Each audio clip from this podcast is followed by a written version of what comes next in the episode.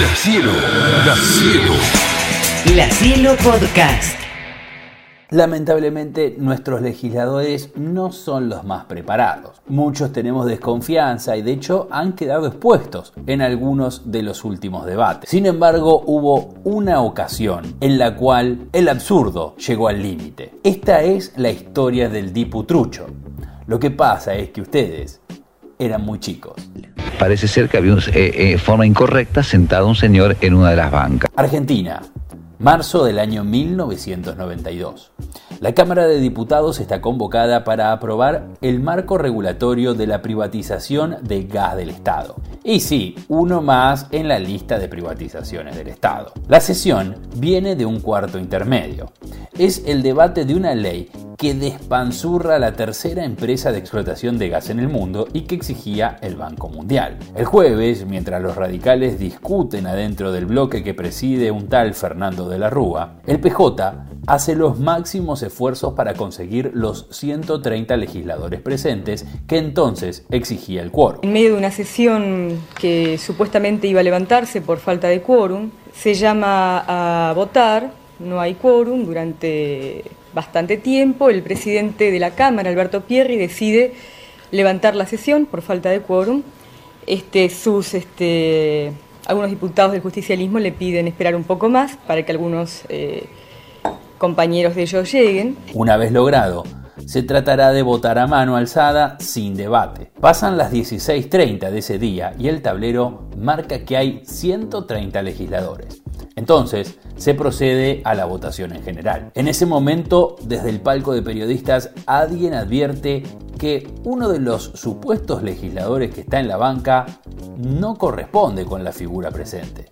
Pero cuando vemos que eh, desde el palco nosotros empezamos a juntarnos y a señalar a este señor un señor mayor, de apariencia muy formal, vestido con traje, cabello blanco, podía dar la presencia de un diputado perfectamente. La persona que estaba en esa banca era Juan Abraham Kenan, un hombre de 72 años, asesor del diputado Julio Manuel Samir, sí, el hermano de Alberto, y que había estado sentado en esa banca para lograr alcanzar el quórum. Al salir del recinto, uno de los periodistas le preguntó si él era diputado, a lo que respondió que no, y argumentó que se había sentado en la banca porque estaba descompuesto.